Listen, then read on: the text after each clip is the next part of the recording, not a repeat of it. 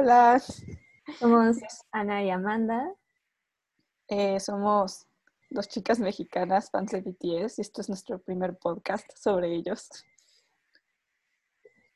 Bueno, como esta es la primera vez, nos vamos a empezar presentando y hablando un poco de cómo fue que llegamos a BTS. Eh, lo importante de este podcast es que no somos realmente conocedoras del mundo del K-pop. O sea, acabamos de entrar en él, entonces por eso estamos haciendo esto. Sí, a mí me pareció como, no sé, como cada vez que descubría nuevas cosas de todo, de todo el mundo de, del K-pop, como que quería, tenía muchos pensamientos, entonces se me ocurrió hacer un podcast en el que creo que es interesante ver como este choque cultural que se tiene al empezar este fandom tan diferente. Este, bueno, yo soy Ana, eh, tengo 21, estudio letras y yo fui la primera que empezó a volverse fan de BTS. Los conocí de una forma medio rara porque, bueno, no, no tan rara. O sea, a mi hermana le gusta mucho una canción de ellos que es Boy With Love y me la puso muchas veces durante la cuarentena. Ah, hasta que un día ya busqué como el video y fue así como un shock total y me puse a ver más videos y pues coincide con que este año pues sacaron el, ah, el disco completo de Map of the Soul 7 y pues en ese disco está una canción que se llama On, que es como la presentación más impactante que han hecho, así como el baile más trabajado que han hecho. Entonces vi eso y me quedé así súper sorprendida y empecé a buscar un montón de ellos. Mm, Y pues tengo una amiga que es muy fan del K-pop. Ella no es fan de, de BTS, es fan de un grupo que se llama Super Junior, pero ella me empezó a explicar un poco cómo, cómo funciona los grupos, cómo funciona la fandom, qué es la fandom y todo. Y pues ya terminé muy impactada y entonces le empecé a contar a todo el mundo que me gustaba y entre esas personas le conté a Amanda y Amanda terminó también buscándolos. Sí, yo... Ay, bueno, espera, Ana, ¿cuánto, ¿hace cuánto los descubriste? Tiene bien poco, ¿eh? Como Sí. un mes y medio, más o menos. sí.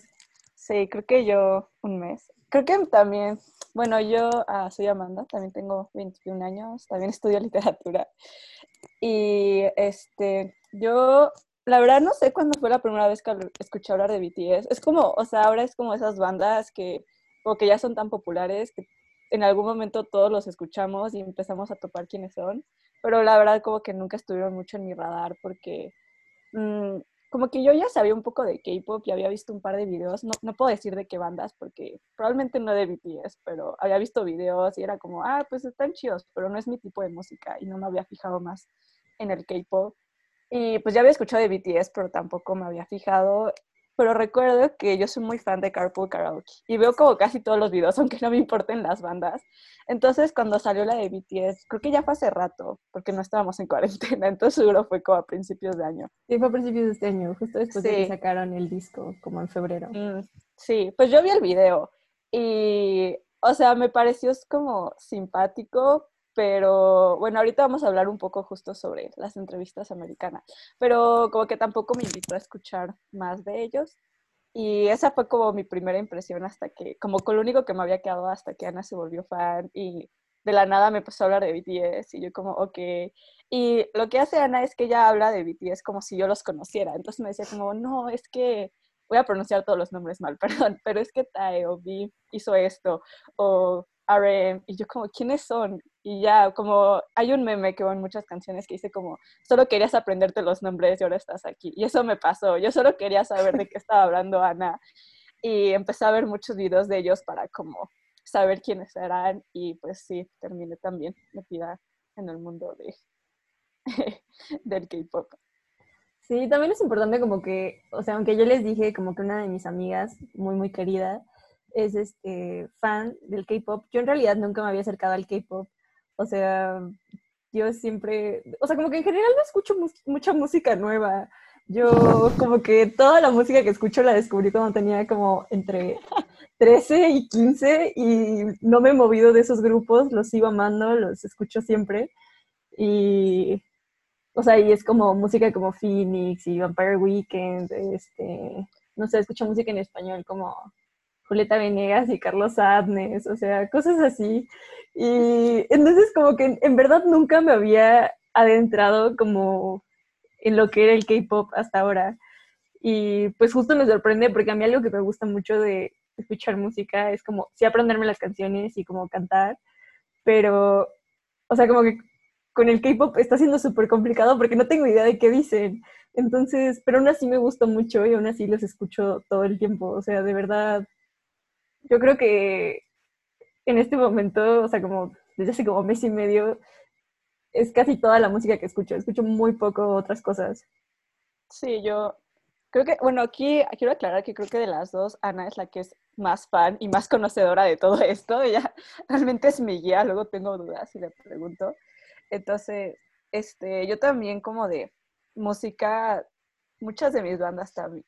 Lo que estaba pensando el otro día es que a mí me gustan las bandas como muy lentamente. O sea, por ejemplo, una banda que, bueno, a las dos también nos gusta mucho, mucho, es Morat. Y mi gusto por Morat se desarrolló muy lentamente, de verdad. Yo creo que pasó como un año y medio en el que empecé a escucharlos hasta que dije, no, sí me encanta esta banda. Y, o sea, de verdad, fui al concierto de Morat sin saberme los nombres de, de las integrantes porque no me importaba, era como solo quiero escuchar su música y ya. Y ya en el concierto, pues digo, me los aprendí después, pero fue como un año y medio en lo que empecé a escuchar sus canciones y luego dije como, no, sí, o sea, esta banda de verdad es de mis favoritas, pero como que esa curva con BTS ha sido como... Súper rápida. Ajá, exacto. O sea, aparte son siete, o sea, Morat son cuatro y, y, me aprendí sus nombres en un año y medio. Y les juro que en un día ya me había aprendido todos los de BTS y como sus personalidades. Y pues, sí, ahorita también estoy escuchándolos mucho, pero yo soy muy, como que me obsesiono con pocas canciones. Entonces, por ejemplo, al principio, la primera canción que me gustó, de hecho me la recomendó Ana porque le dije, como es que creo que no me gusta este tipo de música, que creo que es estúpido porque hay tanta variedad dentro de BTS. Entonces Ana me dijo como, no, mira, escucha Mickey Pride. Y, y, pues sí, me gustó mucho. Entonces creo que al principio solo escuchaba esa y luego escuché On y solo me clavé como con esa y con On y así como que fui cambiando lentamente. Entonces todavía no conozco tantas canciones porque me gusta escuchar una como en repito infinito durante un día completo. Sí, yo también hago eso como al principio. Entonces al principio justo solo escuchaba como las mismas seis o siete canciones que fueron como Boy With Love, uh, On, DNA, Micro, Microcosmo y Make It Right. Y ya ahorita sí estoy como, o sea, eh, como que cada día escucho un disco distinto, pero lo escucho completo porque eso es, como algo que me gusta mucho. O sea, me, También es eso, o sea, me gusta mucho cómo están trabajados sus discos, la verdad. O sea, me gusta que siempre tienen como un concepto detrás y están súper, súper, súper bien trabajados. Sí. Eso, no sé, se me, se me hizo muy loco cuando descubrí justo que cada disco tenía como todo un concepto. O sea, no es raro, porque obviamente los discos generalmente tienen todo un concepto así, pero no sé por qué yo en mi idea como del K-pop, de lo que había escuchado, como solo lo había visto como canciones aleatorias sin relación y como darme cuenta que no, obviamente no, como que cada disco sí tenía como toda una razón. Y además algo como que me llamó mucho la atención es que justo creo que tenía yo como un prejuicio como, no necesariamente malo, pero como que creía como que el K-pop era solo pop, ¿no?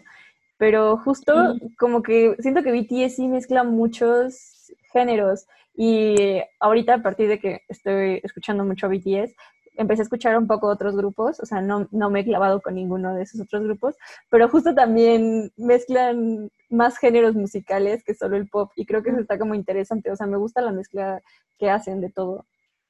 Sí, igual a mí, yo creo que tenía otro, prejuicio porque las canciones que les había comentado, mm, o sea, yo había escuchado K-pop, pero ya, bueno, no tan viejo, pero como de hace cinco años, ¿no? O sea, y creo que el estilo, digo, por lo que sé, repetimos, no somos expertas, y pues el estilo se ha cambiado mucho, creo que antes había como más, como más rap y así, entonces esa era como la idea que yo, te, y como más electrónica, creo. O al menos las canciones que yo escuché eran así y no me habían encantado porque bueno, especialmente la electrónica, yo no soy muy fan y del rap me he convertido lentamente, pero tampoco soy tan tan fan. Entonces yo me había quedado con esa idea y la verdad yo soy muy fan del pop y como de las canciones como más fresas. Entonces yo había hecho como, no, creo que no. A pesar de que se llama K-pop, como que no era el pop que a mí me gustaba, como, no sé, a mí me gusta mucho como Ed Sheeran, como Taylor Swift, y como que sentía que no. Y aparte justo lo que dices del idioma, o sea, como que siento que yo me fijo mucho en los, o sea, en la letra de las canciones, y pues también yo por floja, que no me molestaba en buscar las letras de las canciones coreanas, y, y como que en mi mente era como, ay, seguro solo están hablando de dinero o algo así. Y pues no, obviamente tienen como mucha más profundidad. Y como que siento que tienes que tener más paciencia para ir descubriendo todos estos géneros y como que pues justo las temáticas también varían muchísimo. Sí, justo. Sí, es un mundo bien distinto y es como un género súper nuevo para mí. O sea, creo que eso es lo que está haciendo como tan innovador y tan como llamativo para mí. O sea, porque además, como les digo, yo escucho las mismas canciones siempre. O sea, por ejemplo, ah, también eso, o sea, Amanda y yo sí fuimos fans de boy bands como desde siempre, ¿no? Entonces, o sea, por ejemplo, yo era así como fan de los Jonas Brothers a morir, así a morir, súper horrible, así, ¿verdad? Y pues escuché esos güeyes como desde los ocho años y, o sea, escuché esas canciones todo el tiempo que no estuvieron y cuando, ahorita que volvieron, su disco también lo escuché como completo el, todo el año, ¿no? O sea, este, o sea, como que escucho lo, lo mismo. Y siento que, aunque no, o sea, sí han cambiado un poco, pero se mantiene un poco el estilo, ¿no? Y creo que algo que me gusta de ahorita de BTS es que aunque sí mantienen como algunas cosas, creo que todos sus, todos sus discos innovan de alguna manera. Entonces, aunque es la misma banda, aunque es el mismo disco, no es el mismo género todo el disco. Y eso es algo que me está gustando sí. mucho. A mí también. Y incluso han hecho que como canciones que creería que no me gustarían, me terminan como gustando por muchas razones. O sea, también, este, por ejemplo, como les decía, me gustan más canciones como pop, como Make It Right y así. Y por ejemplo, estaba viendo unos videos y vi como eh, un cachito del, del baile de Bulletproof, ¿cómo se llama? soy pésima con los nombres de canciones, perdónenme. Bulletproof bullet, Boys, como de... Bullet, eh, we're Bulletproof, ¿no? Ajá, bueno, sí. así, es Ajá, Part 2. Sí, estoy pensando en Part 2. De esa parte sí me acuerdo, solo no me acordaba de la primero. Este, y de verdad yo quedé súper impactada al principio solo por la coreografía. O sea, creo que es de mis coreografías favoritas. O sea, yo, sí, no, no sé, me quedé como el meme de Pikachu, de verdad. Y entonces, creo que al principio solo escuché esa canción como para ver el video y como, porque, ajá, o sea, no sé. Tampoco, yo no sé nada de baile, entonces también como que tal vez soy muy fácil, me impresiono muy fácil, pero yo sí estaba, wow. Y lentamente como que me empezó a gustar mucho esa canción que es de un estilo que nunca hubiera creído que me gustaba, o sea, de verdad no, como es más rap y así, pero pues justo al final como que hacen que te guste como muchos estilos diferentes que no lo pensarías al principio. Sí, justo. A mí, por ejemplo, o sea, Dionysius no es una, o sea, como un género de música que yo esté tan acostumbrada a escuchar. Y ahorita me gusta muchísimo esa canción, o sea, yo creo que ahorita sí la escucho un montón.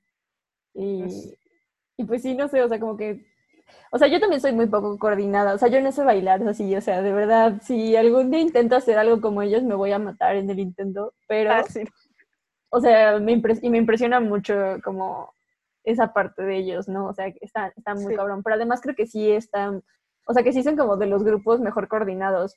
Como he visto también como videos de otras coreografías y así, y creo que las que más me impresionan siguen siendo las de ellos. A mí, creo que también, la verdad no he visto tantas otras coreografías, pero sí las de ellos son de las que más me gustan. Ah, como asterisco, he visto las de TXT, que es la otra banda como la hermana, la hermana pequeña de BTS. Y la verdad yo también estaba súper impresionada con sus coreografías. O sea, no, sé por qué. Increíbles. Sí, o sea, de verdad vi, yo vi la de Runaway. Sí, justo, también estaba, está increíble. Estuve súper impresionada con lo coordinado que estaban. Pero de nuevo, Anne yo creo que somos las personas que menos bailan en el mundo. O sea, no, de verdad no somos expertas. Creo que tenemos un poquito más de autoridad en la parte musical, pero como que la parte de danza no, digo, yo no he tomado clases de danza serios nunca, ni nada, entonces. Sí, no, yo tampoco. Pero creo que ahorita como, o sea, justo TXT está haciendo así porque ya está haciendo como sello de Big Hit, ¿no? O sea, como mm, hacer sello de Big Hit, que tengan este tipo de coreografías increíbles. Y todo eso es como gracias a BTS, o sea, que BTS neta sí están locos, o sea... Sí, sí está cabrón. Y también, bueno, en esto, o sea, probablemente sí son fans, que probablemente son más que nosotras porque llevan más tiempo.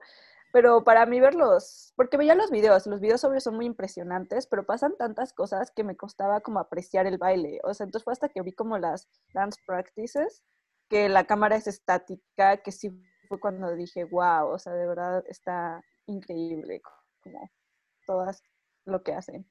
Creo que es algo que también nos llama como tal vez a nosotras que nunca hemos, como que nuestra percepción de bandas musicales no, no tiene nada que ver con bailar. O sea, justo somos fans de Morat, los Jonas Brothers, yo soy muy fan de One Direction, y en su vida esos vatos van a bailar, o sea.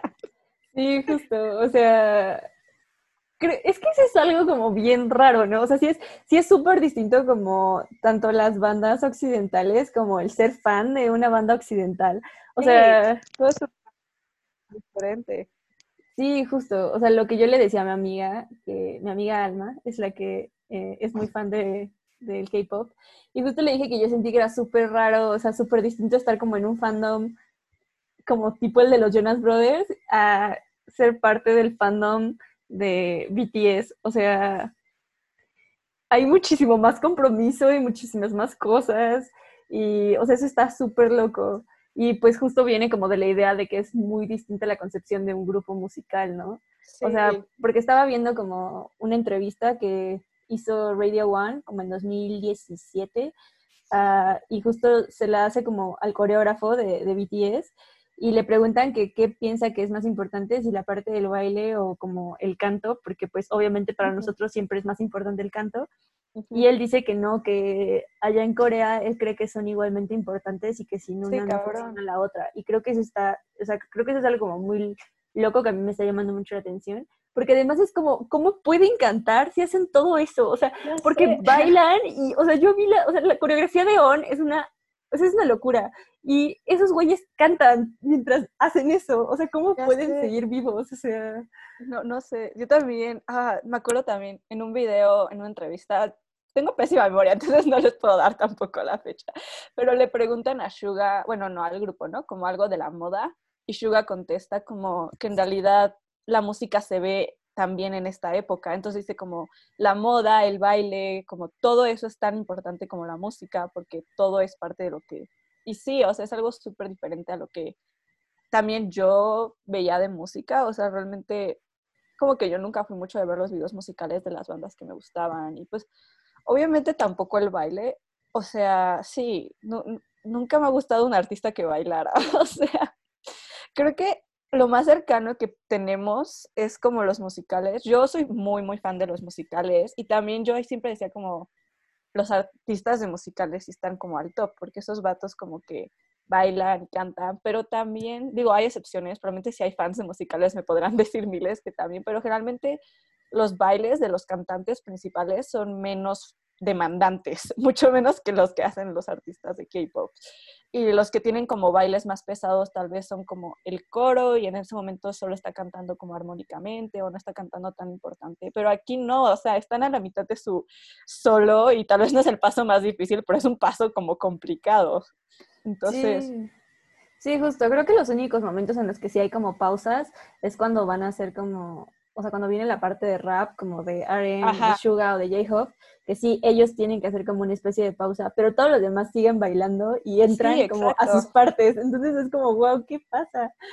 Sí, está, está muy impresionante esa como diferencia sobre bandas que, bueno, a mí me costó o sea, creo que es lo que te impresiona desde un inicio, pero también es como lo que te cuesta agarrarle la onda como a esa concepción de musicalidad.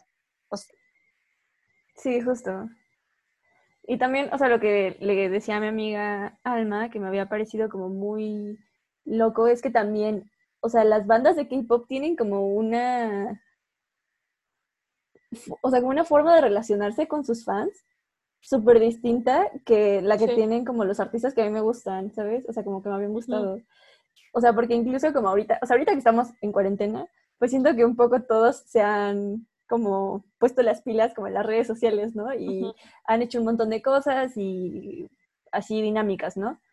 Y, pero en general no, no, no interactúan tanto. Y como eso es algo que me llama mucho la atención del K-pop. O sea, por ejemplo, el hecho de que existan como plataformas exclusivas para relacionarte con idols, como Be Live y Weavers, que Weavers, aparte, Weavers acabo de descubrir, no sé si estoy bien o si estoy mal, pero lo que yo entendí es que la creó exclusivamente Big Hit y para que sea una red social para relacionarse con sus artistas, ¿no? Entonces por eso están como, o sea, ya sé que Seventeen y G-Friend eh, no son de Big Hit, pero Big Hit compró esa disquera que es Pledis. Entonces, por eso también están como en este mundo de, de Weavers. Entonces está como muy loco que hayan creado una propia eh, red social para relacionarte con ellos, para que ellos contesten y que, además eso, ¿no? Que, que, que luego si tienes suerte sí te contestan. Porque... Eso está impresionante, sí. Ajá, o sea, y, lo de los lives, o sea, que real es como, ellos se pueden hacer un video en vivo y te contestan preguntas, o sea, tú puedes estar preguntando cosas. Obviamente si no sabes coreano y eres como nosotras, tienes que esperarte que se termine y que pongan los subtítulos para entender qué demonios pasó, pero si eres un fan coreano o una persona que habla coreano, o sea, seguro la pasa súper bien, o sea. Sí, no. Justo, esa parte también. Por ejemplo, yo la verdad nunca he sido como una persona de obsesionarme mucho con artistas, o sea, creo que, bueno, por ejemplo, el ejemplo de Morat, o sea, de verdad yo soy muy, muy fan de su música y la escuchaba, que creo que la escuchaba en su momento más que lo que escuchó BTS. Pero nunca me molesté en aprenderme sus nombres, no me importaba lo que hacían, creo que por un momento ni sabía de dónde eran, era como, creo que es de Sudamérica, pero creo que, o eso sí me lo aprendí un poco más rápido, pero no, como que, y todavía al día que ya me sus nombres, no, no lo sigo tanto, o sea, si uno de ellos hiciera un live, como que tampoco me importaría hacerlo, como verlo o algo así, pero, y por ejemplo, otros artistas, no sé, como System of a Down es mi banda favorita y no sé nada de ellos. O sea, nada, absolutamente nada. Y como que con BTS justo... Pero es que aparte siento la necesidad, o sea, de todos los demás no siento la necesidad y con BTS es como una adicción porque tienes un poquito, entonces quieres saber más y más y más, entonces terminas viendo como tantas cosas. O sea, tal vez si Morat abriera, Ana y yo bromeábamos que tal vez Morat debería de tener su programa de variedades porque sería chistoso. Y fue como a este momento que dije, ay, chance, si tuvieran uno, me interesaría más y como que metería a verlos y como que cada vez me gustaría más. Pero como que nunca se me ocurrió que podría haber esa interacción entre entre un fandom y como los idols. O sea, como, bueno, o los, no idols de acá, pero como los famosos. Y, ajá, o sea, sí hace como, no sé, estoy muy sacada de onda como con la dinámica y como con la obsesión, no sé, no sé si decir obsesión porque puede ser muy fuerte, pero con esta necesidad de más que tenemos por ver contenido de los idols coreanos. Y sí, o sea, creo que yo soy un poco más, este, o sea, me adentro más como en los grupos que me gustan normalmente. Pero, por ejemplo, no sé, o sea, creo que con el único con el que es medianamente comparable, como mi nivel como de fanatismo, o sea, como fue como los Jonas Brothers, porque con los Jonas Brothers yo sí era, o sea, yo sí era muy, muy fan, o sea, muy, muy, muy fan. O sea, tengo un libro como con recortes que tenía cuando tenía como nueve años, de esos güeyes, ¿no? Pero, o sea, pero es bien distinto, o sea, sí, no sé. Y lo mismo, por ejemplo, Phoenix es mi grupo favorito. Y yo me aprendí sus nombres hasta el año pasado porque los vi, o sea, los he visto muchas veces, pero esa vez, o sea, me firmaron mi disco, entonces, este, pues me aprendí sus nombres así como 20 minutos antes de eso, o sea, pero en realidad antes de eso solo me sabía bien el nombre de, como del cantante que es Thomas Mars y Ajá. ya, ¿no? Entonces es como, pero y, en cambio como que con, con BTS, o sea, y aparte Phoenix son cuatro, y lo mismo, ¿no? O sea, Morat me gusta mucho. Y yo sí me aprendí muy rápido sus nombres y como mucha información de ellos.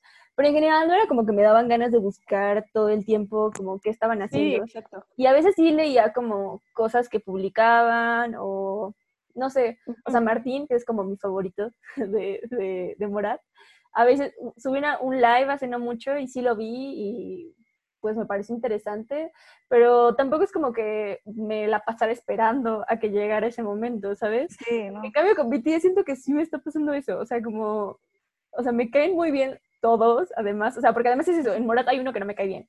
Y este, o sea, y en BTS todos me caen súper bien y me agrada un montón como ver lo que tienen que decir, o sea, eso está, no sé, o sea, siento que es una forma muy distinta de, ser fan y, y es es un interés muy extraño el que han creado en mí ellos, o sea. Sí, y creo que también eso, como esa relación hace que cuando estás desde afuera, como que lo juzgues mucho. Y no, no es algo tampoco muy consciente, o sea, por ejemplo, yo también tenía amigas eh, y amigos que eran fans del K-pop y digo, tampoco, o sea, eran mis amigos, entonces tampoco los juzgaba, así como, oh, ¿quiénes son? Pero una parte mira como, ¿qué están haciendo? O sea, ¿cómo se, por qué se obsesionan tanto, no? O sea, como que no lo entendía, eso era como, pues está medio raro y, mm, no sé, por ejemplo, hace un par de años, como, como todos van a, o sea, muchos fans de K-pop probablemente saben que se suicidó uno de los, de la banda de Shiny, Shiny, perdón si lo digo mal. Y, o sea, obviamente es súper triste, o sea, no dudo que los fans estuvieran tristes, pero cuando mi amigo me empezó a contar la reacción, como el, nivel de, realmente de angustia y de tristeza que sentían, yo no lo entendía, o sea, era como, o, sea, obviamente si se vuelve un artista que me gusta me va a sentir como muy, muy, muy mal, pero ahora que lo pienso, es como, no, pues si algo sí le pasara a los de BTS, o sea, por ejemplo, yo creo que no lloro muy fácilmente, entonces si moría un artista que me gusta, me pondría muy triste, pero no lloraría, pero yo creo que si le pasa algo a alguien de BTS, me pongo a chillar, o sea, de verdad, o sea, lo siento como si alguien que yo conociera, un amigo mío, le, le pasara algo malo, y como que no sentía que literal, hay un momento en el que sientes que, no, o sea, obviamente sabes que no son amigos de verdad, pero como que tus sentimientos no entienden esa parte y lo sientes de esa manera. Pero además es eso, como es algo bien bonito que ellos siento que todo el tiempo te hacen como sentir que sí son tus amigos, o, sea, que sí te quieren, ¿sabes? Que sí les importas. Y es como algo bien raro. O sea, por ejemplo, o sea, eh, Jungkook, perdónenos si pronunciamos mal otra vez, lo sentimos mucho, lo estamos intentando. Este, pero, o sea, como que él siempre como que marca un buen que ama como a Army, ¿no? O sea, que que sí es algo como súper importante en su vida y como que sí le preocupan y pues no sé, o sea, como en general los mensajes que lanzan se me hacen súper bonitos y me hacen sentir como muy, como, eh, como apapachada. O sea, por ejemplo, no sé si vieron como estos video, este video que hicieron para Your Class 2020, que fue una celebración como, o sea, se hizo en YouTube y fue como un montón de famosos en general, este, hicieron videos y discursos como para las generaciones que se graduaban este 2020, que pues obviamente no pudieron tener una graduación normal porque pues pandemia. Y BTS hizo dos cosas, ¿no? O sea, hizo un video con sus, o sea, como con presentando unas canciones que fueron Boy With Love, eh, Spring Day y Microcosmo. Y luego hicieron otro video en el que daban discursos para la generación de 2020 y yo con el discurso de, de Jimin casi me pongo a llorar, o sea, se me hizo súper bonito y es como, y como muy reconfortante para la situación, ¿no?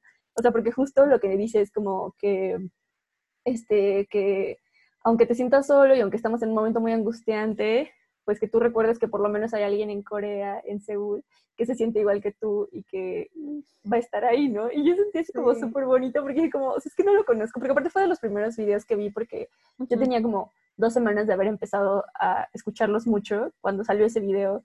Entonces me, o sea, me sentí como muy, muy, muy, muy apapachada y reconfortada en este momento de angustia. Sí, ay, no sé.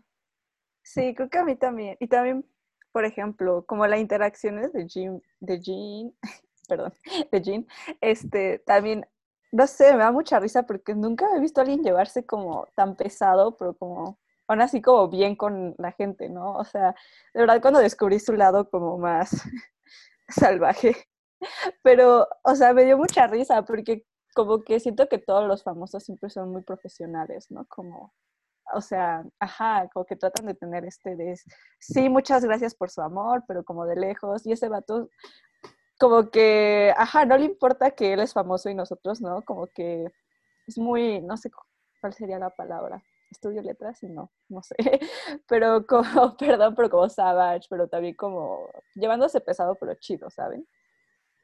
Sí. Y sí, no sé, eso me gustó mucho.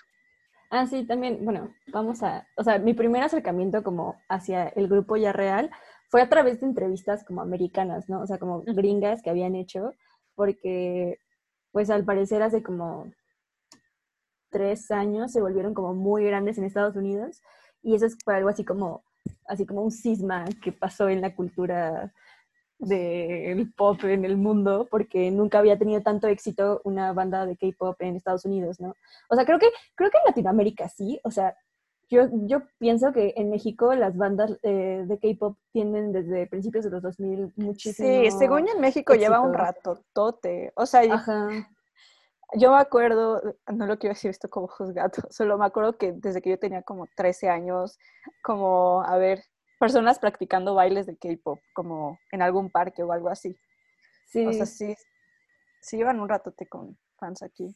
Sí, y pues de hecho, o sea, yo sí llegué a ver videos como de grupos de K-pop cantando canciones en español, así como súper queridas, ¿no? O sea, entonces, este, pero bueno, el punto fue que las primeras entrevistas que yo vi fueron estas en Estados Unidos. Entonces, en casi todas, el único que habla es RM, porque RM es el único que habla inglés de manera fluida. Este, y pues fue así como, o sea, me acuerdo que me cayeron bien y me parecían como muy lindos y como todo, pero justo creo que el único como que me demostraba su personalidad era RM. Y bueno, y J-Hope, porque J-Hope brilla en todos lados siempre. J-Hope no necesita palabras para expresar lo hermoso que es. Sí, justo, siempre, siempre es un ser de luz hermoso. Pero o sea, pero hasta que no vi como su, programa de variedades, este, que se llama Run, eh, que está en V-Live, por cierto, este, como que los pude, o sea, pude ver como las personalidades de todos y en verdad me, me cayeron súper bien y me pareció como súper bonito. O sea, por ejemplo, Suga, o sea, Suga en las entrevistas estadounidenses como que nunca habla, siempre está súper serio. Bueno, no, o sea, luego sí habla, pero como es muy breve y es muy serio, siempre es muy, muy serio. En cambio, ver como, por ejemplo, en Ron, el episodio en el que son como, hacen como juegos de programas de variedades viejitas y él es como el MC y se vuelve así súper loco. Está súper chistoso como conocer esa parte. Sí, igual a mí. También, pues me pasó igual, o sea, justo como les ha dicho, lo primero que vi de ellos fue el Carpool Karaoke, que es, es, chistoso, o sea, realmente creo que es un, es un buen como video, pero, ajá, o sea, Aaron realmente es el que habla más y los demás hacen como pequeños comentarios, pero no, o sea, por ejemplo, B no dice nada, solo dice como I'm good boy. y Jungkook, creo que sí, y Suga no dice nada, o sea...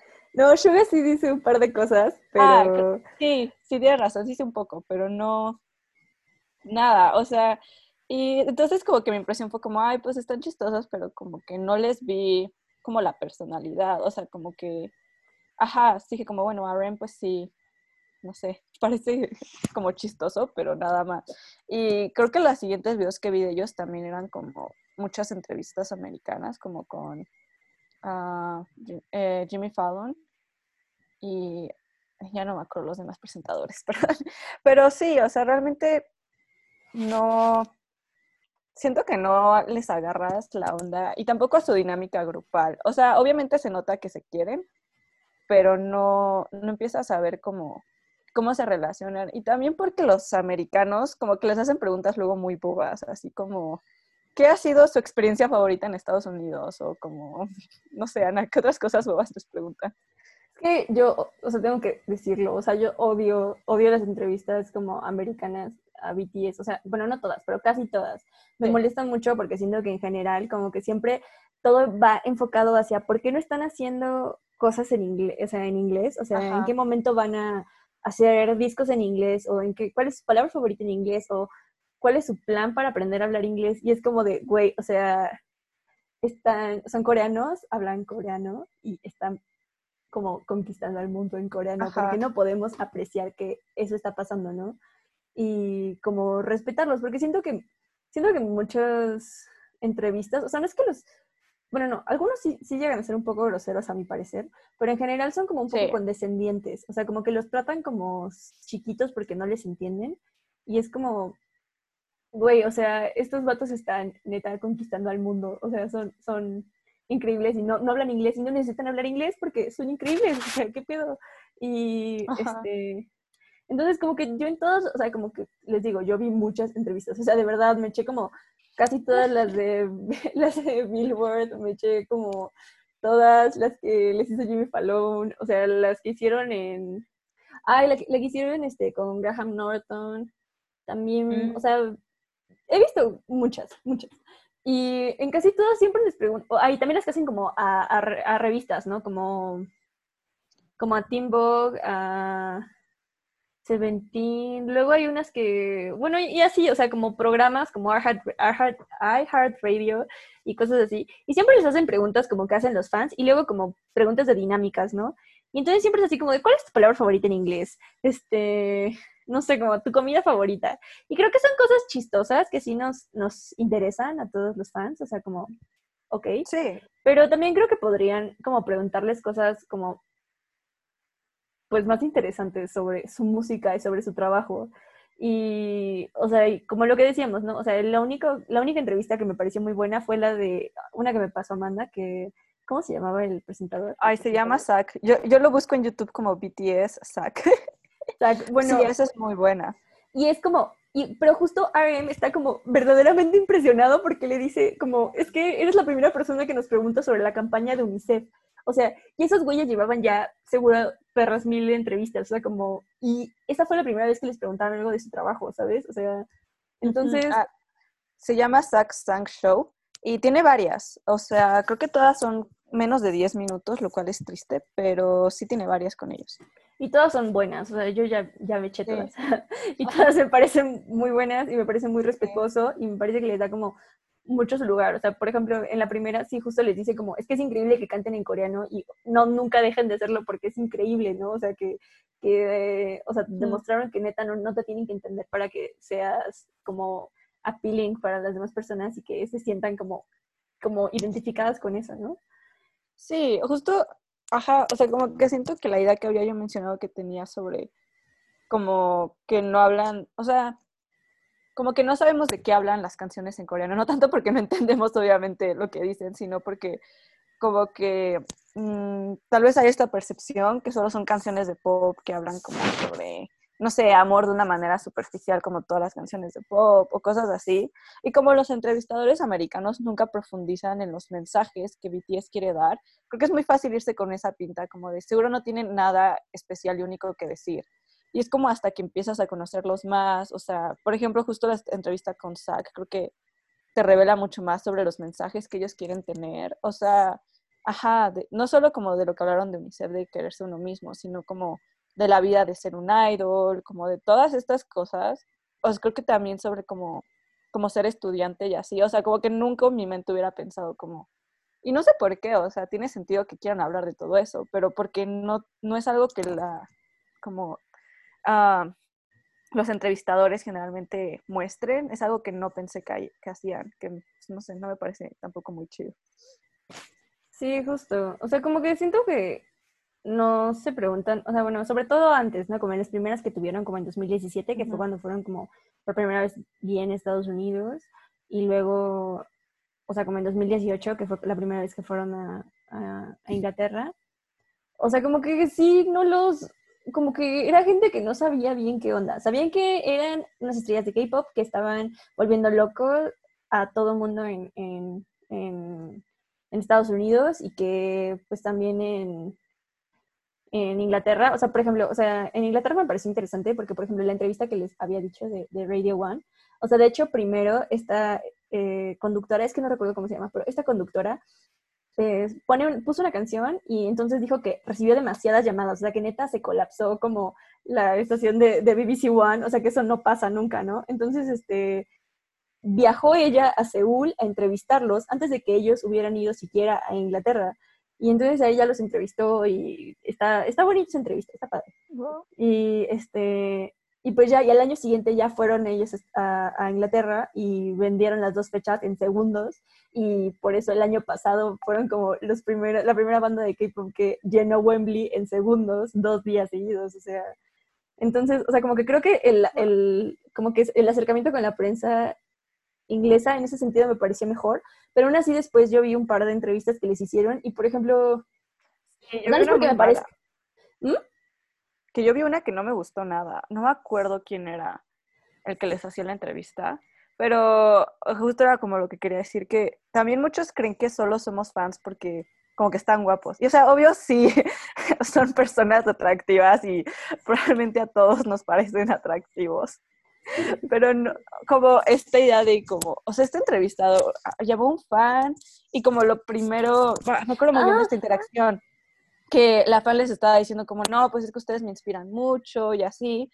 Y Arem, incluso Arem le dice como tú también nos inspiras, que me pareció súper bonito, pero como que apenas estaba empezando a hablar y la entrevistador me dice como, bueno, ya, como, vamos al punto, ¿quién es tu crush? Y es como, o sea, sí, tal vez todas tenemos como un crush en alguno y así, pero creo que no es como lo principal de la interacción entre nosotras y nuestros, y, el idol. No, además, ya sé que entrevista estás hablando, es, esa entrevista es horrible, se la hace este Ryan Seacrest, y es un idiota en esa entrevista. Para empezar, cuando se están presentando, no ni siquiera sabe cuántos son y estuvo a punto de cortar la presentación de Vi. Y así. Y luego, o sea, cuando justo les hablan a esta, esta chica, esta chica les lo saluda en coreano. Entonces, y ellos se, sorprenden un montón de que ella los está saludando en coreano, se emocionan muchísimo. Y justo, y les dice como, pues nada, les dice que como, o sea, que los saluda y luego les dice que ella no es muy buena hablando coreano. Y entonces, este, eh, o sea, pero como que RM neta está así como, no puede creerlo, ¿no? Y este, También Jungkook. Porque está hablando con Jungkook y él está como, ¿qué? O sea, empieza hablando con RM y luego cuando le dice que quién es su crush, ella dice que Jungkook. Y mm. entonces es este, cuando ya él se queda así como de, ¿qué está pasando? Y luego, pero luego en la siguiente entrevista, que, o sea, como el siguiente fan, el siguiente fan pregunta como que por qué, ¿cuándo van a sacar un disco en, en inglés? Que porque, ¿por qué no? Y, se me hizo así como de, ah, y justo, y las, y las preguntas de Ryan Seacrest así súper mal, como que en general siento que no los investigan nada, o sea, digo, eso fue como lo que a mí me dio como, o sea, que, que estuvo a punto de cortar a Vi y que dijo como, uy, es que no dejan de salir, o sea, como, son demasiados, y es como, ¿qué te pasa? O sea, ¿qué, qué, estás haciendo así? Entonces, como, no sé, o sea, creo que los presentadores de, de talk shows, o sea, como que sí tienen como, o sea, luego son súper feos. O sea, también, por ejemplo, estaba viendo una entrevista que, o sea, esto me voy a salir un poco por la tangente, pero va a regresar a BTS, que es este, o sea, Halsey, que es la cantante con la que hicieron Boy With Love. Eh, bueno, es una cantante muy chida. Y ella estaba eh, en, en, un talk show, no sé con quién, la verdad ni siquiera investigué quién era ese, ese señor, pero era un tipo horrible. O sea, para empezar llegó tarde con Halsey y una vez que llegó tarde no sabía cómo se llamaba ella. Se puso a buscar como las cartas que le habían dado y luego salió así como, encontró una en la que hablaba de la colaboración de Halsey con BTS porque pues obviamente fue una colaboración muy importante, fue el video de YouTube que en su momento rompió el récord del video más visto en YouTube en 24 horas, o sea, pues sí, fue una colaboración muy importante para ella. Este, y entonces le pregunta como que qué significa BTS y le dice como, y el, el, tipo dice algo así como, sí debe de ser un acrónimo con algo que tenga que ver con BAT, ¿no? Y entonces ella le dice como, eh, BAT Talk Show Host, este, o sea, eso es lo que quiere decir. Y entonces el güey como que topa que, pues no, o sea, que lo está haciendo súper mal. Y, o sea, como que eso es a lo que me refiero, ¿sabes? O sea, como que siento que, que, no son normalmente tan agresivos, pero que en general sí tienen como un prejuicio así como de que están ahí porque pues no saben qué está pasando en ese momento en América, pero no sé, como que no, no investigan qué onda, ¿no? Y justo Halsey dice como Nel, o sea, sí son unos músicos increíbles, o sea, como, como, pues, qué onda, ¿no? Entonces, este, y también eso, y, siempre les preguntan como cosas como que con qué artistas americanos quieren ah, colaborar. Y es como, pues sí, pero pues también, ¿por qué no les preguntan otras cosas? O ¿por qué no con qué otros artistas coreanos estarían dispuestos a colaborar, no? O sea, por ejemplo, Suga hace poco sacó una canción con IU, que está muy bonita, de hecho. Y, o sea, y como que siento que es en América como, una, o sea, la prensa americana no se preocupa mucho por... por sí, no. Sí, exacto. Y pues sí, siento que siento que yo me volví como más fan de ellos hasta ver como, la verdad, entrevistas coreanas no he visto tantas porque, bueno, en general yo no veo tantas entrevistas. Y pues como que es más fácil saber cuál es ver de América porque ya conoce, o sea, como en general justo yo veo a James Corden y un poco a Jimmy Fallon, creo que son los únicos que he visto realmente. Y como que en Corea es un poco intimidante porque es como entrevista veo, como cuál es el estilo de los diferentes. Entonces realmente yo me acerqué más a ellos como a través de sus, eh, primero de Bon Voyage y después de los variety shows. Y sí, no sé, o sea, aunque obviamente en esos no es como que se ponen a hablar de su música, como que solo conocerlos de esa manera hizo como que, ajá, que me volviera mucho más fans, porque es como puedo ver quiénes son. Digo, obviamente no es como los conozco, pero como puedes ver más cómo son como personas. Y no sé, me pareció muy, muy interesante eso. Sí, justo, yo ya, o sea, yo soy súper fan de Bon Voyage. la verdad, me gusta mucho. O sea, como que me gusta que, que justo, o sea, por ejemplo, la primera temporada creo que es muy fácil como sentirte identificada como con cosas que les pasan, ¿no? O sea, como cuando Jimmy pierde su, su maleta como a los dos segundos de haber llegado a Noruega y como estar como en un país sin poder comunicarte bien y haber hecho algo así como, o sea, como que creo que es una situación en la que algunos, o sea, como que muchos nos hemos visto, podríamos vernos, ¿no? Entonces es como, o sea, como que me gusta esa parte de que siguen siendo como súper accesibles en realidad, ¿no? y pues no sé, o sea, yo ya vi las cuatro temporadas y me gusta que aún en la última, que ya se ve que tienen mucho dinero para ese programa, o sea, en verdad tienen mucho presupuesto para lo que está pasando, siguen siendo como bastante, como, pues sí, como humildes hasta cierto punto. O sea, creo que eso es algo que me gusta mucho de ellos.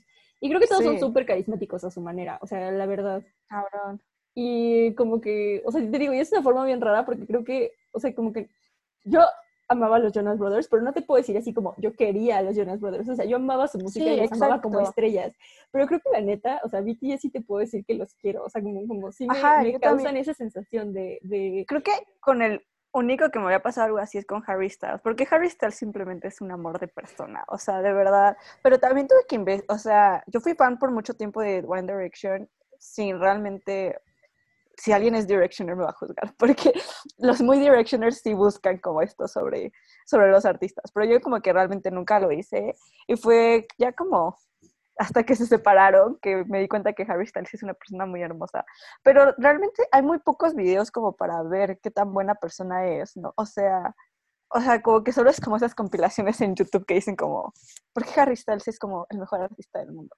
Y como con ellos es como en todas partes puedes ver eso y justo como con todos puedes relacionar ese como, ajá, o sea, que realmente los quieres, o sea, ajá, o sea, sí es como dice Ana, de verdad admiro, no los admiro solo como por lo que hacen como artistas, sino como, como que realmente se me hacen que son personas súper bonitas y supongo que le pasa a todos los fans, que como que a mí me hace como querer ser mejor persona, o sea, es como, o sea, esos vatos como que, porque siento que a veces te puedes escudar, como si eres talentoso en algo, es fácil decir como, bueno, soy talentoso y eso me da como ser medio patán y mamón, pero para mí ver como que estos son güeyes que neta, o sea, son seguramente talentosos, porque también trabajan, o sea, tienen una ética profesional de trabajo súper, súper, súper cabrona y admirable, y que aparte simplemente son súper buenas personas y como y digo, o sea, o al menos que lo intentan ser, ¿no? O sea, obviamente no sabemos si la cagan en algo, pero podemos ver que siempre están tratando de ser buenos y dar su como lo mejor de ellos. Y es como,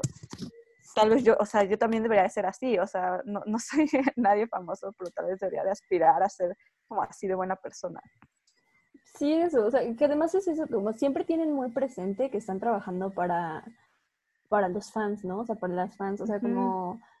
Eh, en una entrevista de las últimas que les hicieron, justo cuando antes de que saliera eh, Map of the Soul 7, eh, estaban, hablando de algo de la promoción y entonces este RM dice como, bueno, sí, pero es que eso es parte, o sea, eso lo ve la disquera, pero lo que a nosotros nos toca son las presentaciones en vivo, que son como lo más importante para nosotros y como, o sea, como que somos súper conscientes de que eso es como lo que tenemos que hacer por los fans, porque, o sea, eso es lo único que podemos darles, o sea, como nos dan tanto y eso es como lo único que podemos darles. Y eso es, no sé, sentí como bien raro, porque, o sea, sí es como, es que está loco, ¿no? Está loco pensar que son, o sea, que son gente que hace música y baila, y, pero aún así te sientes así como súper apapachada por ellos y como con sus programas o con sus cosas, o sea, de verdad. Y sí, no sé, o sea, es, está siendo una forma muy extraña de, de, de apreciarlos. Y digo, con esto no quiero decir que toda la industria del K-pop es, increíble. Ah, sí, no. Pues creo que también, o sea, parte de que nuestro fanatismo haya crecido tanto es porque está muy bien hecha su campaña publicitaria y como su sí. todo. Y pues obviamente el K-pop tiene cosas como cuestionables, pero creo que dentro del K-pop BTS está rompiendo muchas cosas que son importantes. O sea, y esto, esto lo sé porque lo hablé con mi amiga Alma otra vez, o sea, yo las cosas como más viejas del K-pop lo sé por ella, porque ella sí es muy fan, o sea, sí es muy, muy, muy fan desde hace por lo menos siete años. Entonces, este, pues lo que me decía, ¿no? Como, pues BTS sí escriben ellos sus canciones, o sea, obviamente no solo, solo ellos, ¿no? Tienen un equipo que después los ayuda, pero, o sea, sí los dejan hacer cosas como propias. Y por lo que estaba viendo, muchas bandas tienen como restricciones y sí. BTS no tiene tantas. O sea, por ejemplo, si deciden ellos salir con alguien, pueden salir con alguien sin ningún problema. Y aunque no estoy muy segura de cuál es la situación legal de esto en, en Corea, creo que sí legal, como ser homosexual, pero BTS sí se ha posicionado... Ah, yo, lo investigué. Creo que es ilegal casarse, pero no, no es ilegal serlo. O sea, sí puedes tener tu pareja, pero bueno, no sé, digo, tampoco lo investigué como en Wikipedia. Entonces, obviamente no tengo esta como, como, acercamiento cultural, pero por estadísticas, como justo los, nuestra generación joven, pues ya, ya es como que lo acepta más, pero que aún así mucha gente no se sentía como lo suficientemente como libre para decirlo abiertamente. Sí, justo, pero bueno, el punto es que BTS sí se ha posicionado abiertamente como en favor de la comunidad LGBT más. Entonces es como, o sea, como que sí, o sea, siento que sí están abriendo como cosas. Y pues no sé, o sea, y obviamente pues creo que todas las toda la industria mediática y así tiene cosas muy cuestionables, pero creo que BTS sí están haciendo cosas importantes como hablar de qué onda con la depresión o poner temas así como, como no solo lo que hicieron, ¿no? Como el love yourself. O sea, sí es un tema como feo para nuestra generación. Y creo que, o sea, bueno, no sé, a mí me gusta mucho escuchar su disco y sentirme así como apapachada por él. También, esto es como algo más chiquito, pero algo que a mí, como que, o sea, por ejemplo, Jean, perdón si hablo mucho de Jean, soy su fan, entonces, y creo que es el que más he visto videos, entonces es el que más sé, pero, o sea, tiene como momentos chiquitos que como que manda muy a la verga a, a, Big Hit. O sea, por ejemplo, en su, cuando debutaron, que cada uno gritó como cosas que le frustraban, justo él dijo como, ¿por qué no nos alimentan? O sea, yo quiero comer y no me quiero que me llamen gordo, ¿por qué me están llamando gordo? O sea, y dice sí, o luego como con Jimin, que Jimin como que se obsesionó mucho con su peso como que, bueno, con lo que les digo que Gina Savage, pero dice como, ¿por qué me estás preguntando si estás gordo? ¿Sabes qué? Te voy a decir que estás hecho como un puerco, pero obviamente lo dice de una manera que es como, no lo estás, o sea, y como cosas así, o que una vez agarró y él se cortó como su propio pelo, o sea, me valió verga, y solo se corta el pelo, yo también una vez, como que una vez sí dijo como, dijeron como, ah, es que la compañía dice que no puedes hacer eso. Y como, yo hago lo que yo quiero. Y son como cosas chiquitas que tal vez hacen otros idols. No sé, no soy tan fan de otras bandas. Pero que a mí, me, no sé, me gustaron. Porque es como él diciendo, como voy a seguir siendo yo. Y, pues, o sea, voy a seguir como tratando de tener control de mi vida, ¿no? No sé, me gusta mucho eso. Sí. Sí, no, no sé, a mí todos me, me encantan, o sea, creo que yo del que más... Como a todos. El que más este, videos he visto es como de, de T o de B. Y, y me da muchísima ternura, o sea, de verdad, no sé, o sea, me, me da mucha risa, siento que es como súper ocurrente y me da como nada más mucha, mucha, mucha ternura. Pero creo que sí, o sea, Jean me da mucha risa porque sí, o sea, hasta hay videos como en YouTube de recopilaciones de él, así como rompiendo las reglas de Big Hit, ¿no? Y eso está como muy chistoso. Y pues no sé, o sea, por ejemplo, en Bon Voyage, en, en la 3, este, o sea, se supone que los idols no pueden como ellos solos arreglarse el pelo, ¿no? Pero JK, o sea, se, se empieza a pintar él solito su cabello y se ve súper chistoso, o sea, como que toda esa escena me parece súper simpática. Y pues no sé, o sea, como creo que antes de esto no podían, o sea, como que no estaba muy bien visto como que los idols tomaran en, en, en cámara o cosas así, pero pues, o sea, a ellos sí les va. A ellos sí no les importa, ¿no? Entonces, o sea, por eso tenemos como el Be Live de hace un año de ¿Ese es el que estaban tomando Ginny Jimmy? No, el de hace un año ah. fue cuando estaba Jungkook, estaba, eh, y así real se pone así como con su botella de vino, a tomarse su botella de vino mientras platica como con las fans que le están preguntando cosas después del festival. Y no vi uno completo, vi uno, unos cachitos que ese estaban Ginny Jimmy. Chances si alguien lo ha visto me puede corregir. Y creo que no estaban tomando en cámara, pero como que claramente tenían botellas hacia un lado. y, aparte Jimmy le dice como no podemos tomar. Y Jimmy como, ¿qué? Y, le dice como, tomamos un Bon Voyage, y él como, pues sí, pero es, aquí no podemos. Y él dice, no estamos, estamos tomando coca o algo así, pero están, están como... O sea, como que neta a no le importa nada. Sí, y también, por ejemplo, o sea, como en la televisión coreana, yo no sabía, pero no pueden salir los tatuajes. O sea, como eh, no, no pueden, no sé por qué, o sea, como que están mal vistos. Pero pues JK regresó de sus vacaciones del año pasado con todo el brazo tatuado y con Army escrito aquí como en la mano y las iniciales de todos los integrantes y cosas así. Wow. Entonces, este, pues me gusta que también están como un poco como quitándole el tabú a ese tipo de cosas que pues son completamente normales. Y pues está bien bonito como que lo hagan ellos. Pero bueno, sí, es que hay muchos temas aquí que creo que en podcast futuros podemos como profundizar más, la verdad. Sí, también esto fue como una introducción, o sea, solo... Como nuestras primeras impresiones, yo creo. Ajá, o sea, fue como mucha impresión, mucho shock descubrirlo si queríamos hacer algo al respecto. Y, o sea, de hecho fue tanto shock que estamos empezando a tomar clases de coreano, o sea, a ese nivel de shock hemos llegado. Entonces, este, pues nada, aceptamos sugerencias para temas. Sí, realmente estamos muy abiertos. Solo queremos hablar de BTS. Sí, también si alguien quiere algún día mandar alguna cosa, lo aceptamos. Está, claro. muy chistoso. Tal vez algún día podamos invitar a nuestros amigos que saben más de, de, bueno, no de BTS, porque creo que, o sea, Nico, que también es el que es súper fan, bueno, Tristan, él no le gusta BTS, pero es muy fan de otras bandas, entonces... Sí, también podemos tener un capítulo con alma de invitada especial. Yo creo que si alguna vez como que quieren que hablemos más como, bueno, nosotros no, pero que se hable en el podcast de como K-pop más a profundo y de viejos, podemos traer a nuestros amigos que son más expertos. Sí, y no sé qué más agregar. Sí, no, yo tampoco. Creo que hemos llegado como al fin de nuestra presentación del primer capítulo. Sí. Nos dicen qué les parece, Esperemos que les guste. Esperemos que alguien lo oiga. sí. Pero bueno, esto fue todo por parte de nosotros el día de Nos hoy. Vemos. Bye. Esperemos que en algunos meses lo podamos decir en coreano, pero mientras tanto, adiós. Adiós.